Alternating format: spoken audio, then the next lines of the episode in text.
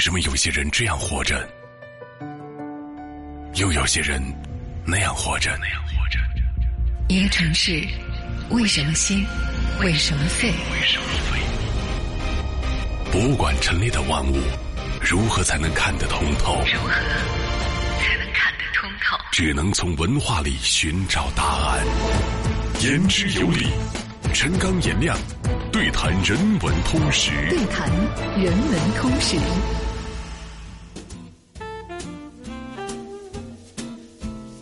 我们在今天要聊聊国内的博物馆。我首先把国内的博物馆的状况跟大家说一下。嗯，首先中国有三个巨无霸的，就超牛的，叫世界级的博物馆，这是毫无问题的啊。就中国境内，第一个就是北京的故宫博物院，这个第二个是台北的故宫博物院，第三个是天安门广场上的中国国家。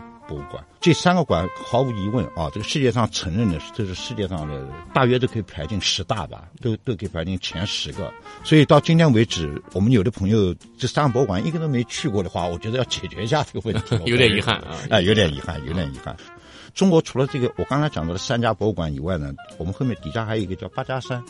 哦，什么叫八家山呢？就是最初就我们除了这个三家博物馆以外，国家大约就规定了有。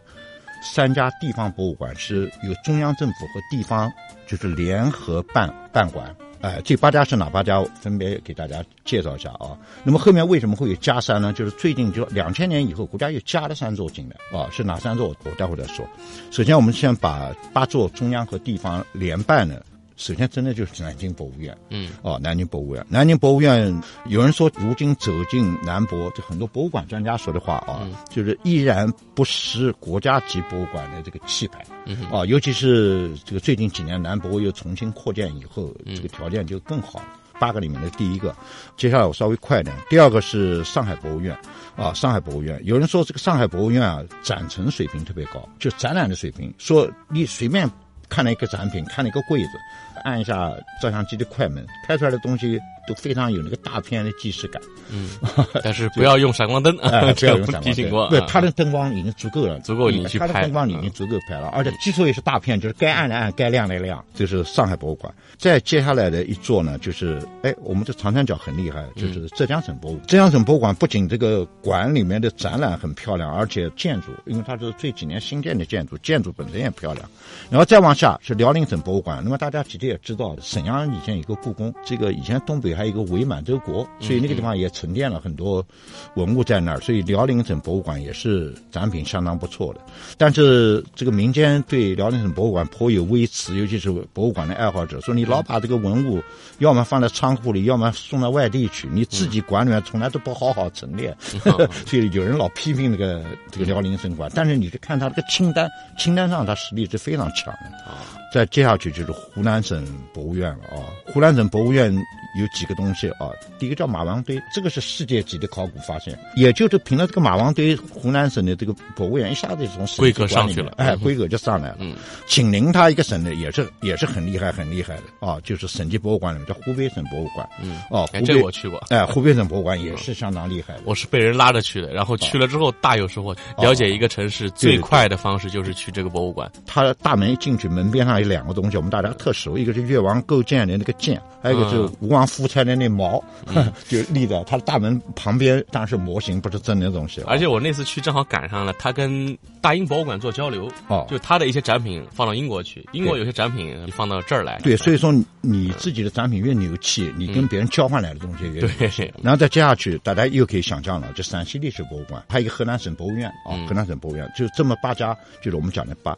另外呢，两千年以后又出现了三家，第一个就是。中国三峡博物馆在重庆，这就因为三峡大坝要淹到很多地方，然后有很多文物要抢救，然后就把它移到别的地方去，所以重庆博物馆几乎在几年之间突然就长大，嗯，而且品质提高。那么还有一间呢，叫首都博物馆。在这个长安街边上又搞了一个博物馆，这首都博物馆是北京市搞的。搞了以后呢，它这个里面的有几个东西特别感动人。第一个，门票做的超漂亮，也让你都是免费的吧，预约去是吧？也也预约拿身份证去拿一张门票。对对对，哎，门票做特漂亮，而且它老变，门票老变。国内有一大帮就专门收藏门票的人，他们就说这个超有良心，说首博超有良心啊。另外，它还有一个网站，也亮不得了了。它那个网站每次，它每个展览办完了以后，每件展品高清大图。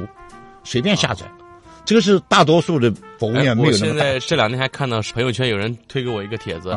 它是也是某个博物馆拍的一组，就是那种四 D 图片。嗯，你打开之后可以旋转着看，看看那个三百六十度看这个文物。这个 现在叫四 D，以前叫全息全息影像全息照片。哦，第三家八家山里面的第三家就是山西省博物院。这个山西也是一个文物非常非常发达的省份啊，这个加进去很有道理。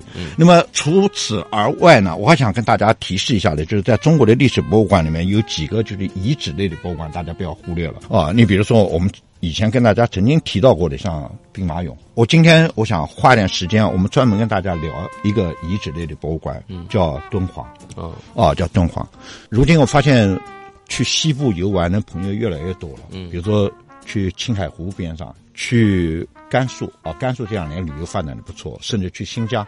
就是我们往这个方向去，其实我们都会在这个敦煌石窟的附近。嗯，啊，在敦煌石窟的附近，今天。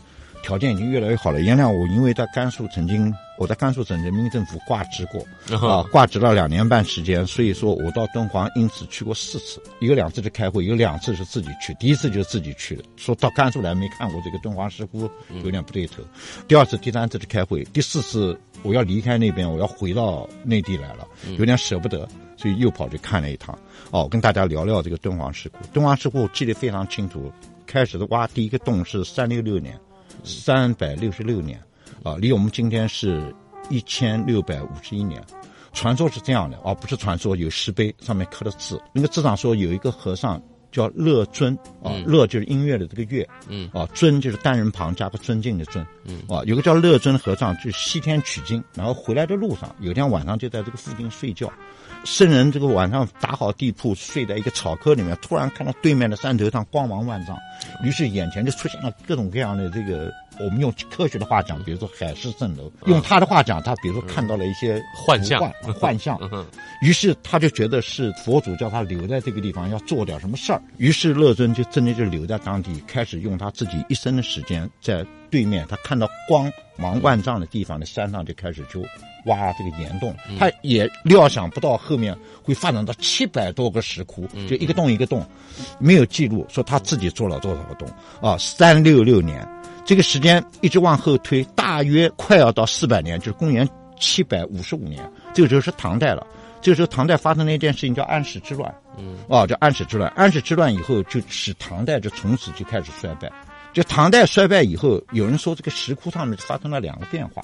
第一个变化就是石窟建设的进度就明显明显放慢了。第二个，以前这个石窟里面的和尚这个喜笑颜开的，因为尤其是唐代的时候，哦，就隋唐的时候，因为国家富足，画上去的人都是喜笑颜开，身体丰满。我们所谓画佛像，我们就是按照活着的人来画的。但是唐代安史之乱以后啊，建设的进度缓慢下来，这是第一个变化。第二个变化就更惨了，就是人开始。变得人变得变瘦了，然后表情开始变得苦巴巴的样子了，悲苦之情。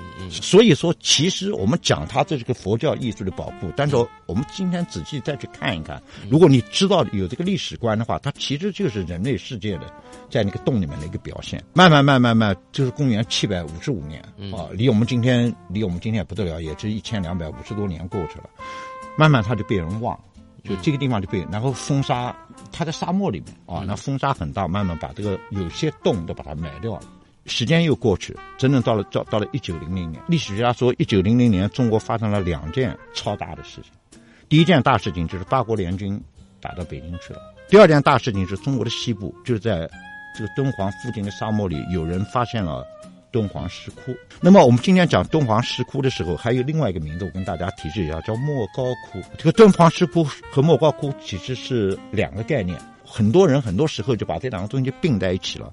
这个敦煌石窟一般被认为，我们申请世界历史文化遗产的时候，我们是用敦煌石窟来申请。但是其实我们今天很多人到那儿去玩，我们看到的东西。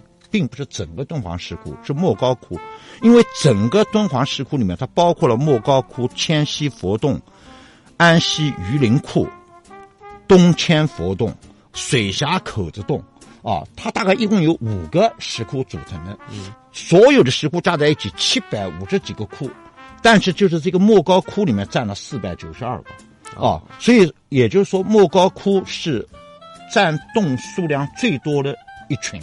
而且是最精美的佛像壁画大体上就在他这儿了啊。这个首先是第一个区别啊，第一个区别。那我们今天讲到莫高窟，没有去过的朋友可能很难想象这个事情。今天七百多个石洞，真正被挖出来的大概是六百多个。站在远远的地方能看到山上一个一个的洞是六百多，还有些还被风沙埋着呢。技术条件不成熟，或者挖了以后它可能会塌，所以我们现在干脆就不挖它。那么到今天为止啊，经专家探明。全部的七百三十五个洞里面，其中有五百个左右保存有壁画。各位还有壁画到哪里去了？我们待会儿说啊。大概有四百九十个这个窟里面还有佛像，就是有这个彩塑一个一个的立在那儿。其他到哪去了？其实以前几乎每个洞里面都有画，都有这个雕像，但是现在有的没有了。最大的这个窟有多大呢？最大的窟高度有四十米。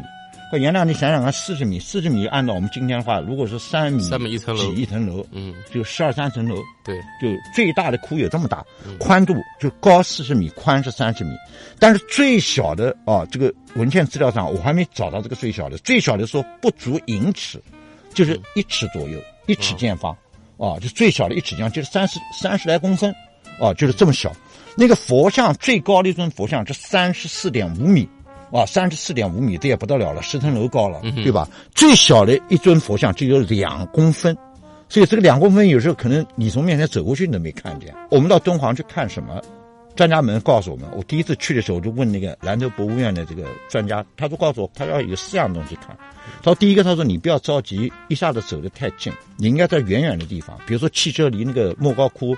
大约还有两公里的时候，你们就别再坐车你们就下来。嗯，哦，然后老远地方就看到满山遍野，看到几百个洞，哦，然后就慢慢的朝它走，两公里的路也不要紧，半个小时之内我们就走到了。然后这是第一个，就是看远看石窟，这叫远眺。第二件事情，我们走进来以后，第二件事情，我们站在任何一个洞门口，我们首先看到的东西就是那个彩塑，就是那个像，然后像后面有壁画。一般来讲，那个壁画是什么呢？就是这座像的故事。就是前面这个是个人物，后面的就是故事，只不过是那个故事有的时候我们是用文字来描述，它是用画来描述。就我相信那个年代也让很多人可能都是文盲，嗯哼，哦，他根本就没法写字，哦，就没法写字。这是第三个东西了，石窟、彩塑、壁画，也让还有，这是我们今天说起来最伤心的东西，叫经卷。敦煌的窟里面有几个窟是非常非常有名的，其中有一个最有名的窟就叫十七号窟，这是。我们后来发现，一九零零年以后发现了陆续编的号，就发掘一个编一个，发掘一个编一个号。这个十七号窟当年有一个故事，当年守这个窟的人请来了一个，请来了一批就是抄壁画。这个壁画因为颜色在不停的退，嗯，请人来画这个画。有的人在这个窟里面画画的时候，他有抽烟的习惯。哦，那时候抽的烟还不是香烟，不是卷烟，是那个烟烟烟斗烟袋啊。点那个烟斗的时候，他拿了一根长长的沙漠里面的长长的草。点着了火，他要点比较久啊，在那吸吸吸，点完了以后，他就把那个火熄了，人蹲在这个门口吸烟，然后把那个草怎么办呢？草就在墙上找一个石头缝，把那草插在石头缝里塞进去。他下面他还要再用了，结果有一次有个家伙就塞这个草的时候，他就突然发现这个草就人一直往里面塞，就塞进去一米，这个草一米长，他全塞进去了。他就突然发现这个石头壁石壁里面是空的，于是他们就开始敲，一敲了以后，果然这空间就把它打开。结果十七号壁里面真的就是一个夹层啊，就有人掏了个夹层，夹层里面有什么东西？大概有五万件文物，其中也让其中有四万件叫什么叫经卷，啊，就是抄的各种各样的经文卷起来。其实我们今天去检查一下，大概三万多份是经卷，其他还有大概几千份，它卷在那个地方，其实不是经卷，是什么？是它对当时社会的社会、政治、文化、经济的，甚至风土人情的记录，这些东西的发现。我们可以想象，它是文字啊，文字比画面它会更加精确、更加准确，它的意义是非凡的。发现这个东西的时候是什么？是一九零二年，后来很快这个消息就被传开了。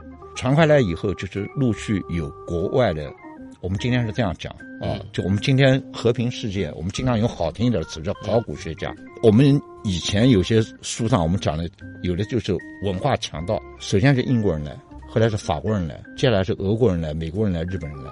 其中来的越早的人拿走的东西越多，留下比如二百两白银给这个守库的人，留下二百两白银，东西就拿走了。其中英国人拿走一万三千个金卷，一万三千个金卷啊，法国人拿了一万两千卷，这个总共就四万卷，他们已经两万五拿走了。然后俄罗斯的人又拿走了几千卷，美国人拿走了几百卷，日本人拿走了几十卷，就把这个东西慢慢拿走了，一直到最后，这个消息传到了北京，被两个人听到，这两个人后来也大名鼎鼎，做老师的人叫罗振玉。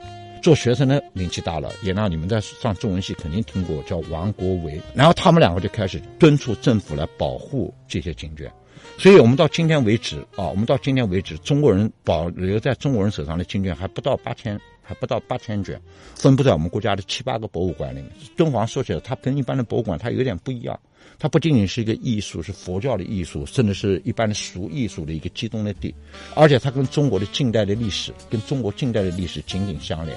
说一点轻松的事情，这个我在甘肃的时候，甘肃省一个歌舞团，当时甘肃省歌舞团在国内名气很大，就是有一度时期有这么三四年，他们的名气甚至超过北京、上海的一些文艺团体，因为每次一来外国人，就是北京一来外国人，外外国的元首，中央就会把甘肃省歌舞团调到北京去，然后去演出。演上那个时候有一个非常有名的歌剧，甘肃省歌舞团演的叫《丝路花雨》。我今天说这句话要特别应景啊！这丝路花雨，这个丝路指的指的就是“一带一路”。我们今天讲的“一带一路”里面这个路，这个丝路花雨里面最经典的一个表现就是舞蹈演员穿的那个大的喇叭裤，嗯，就是丝做的喇叭裤，女演员，然后每个人手上拿了一个琵琶，啊，这个琵琶的基本姿势，琵琶是这样子，你让手端着举起来，然后琵琶横在脑袋的后面，反弹琵琶，对，叫反弹琵琶，然后手在后面后手在背后弹，叫反弹琵琶。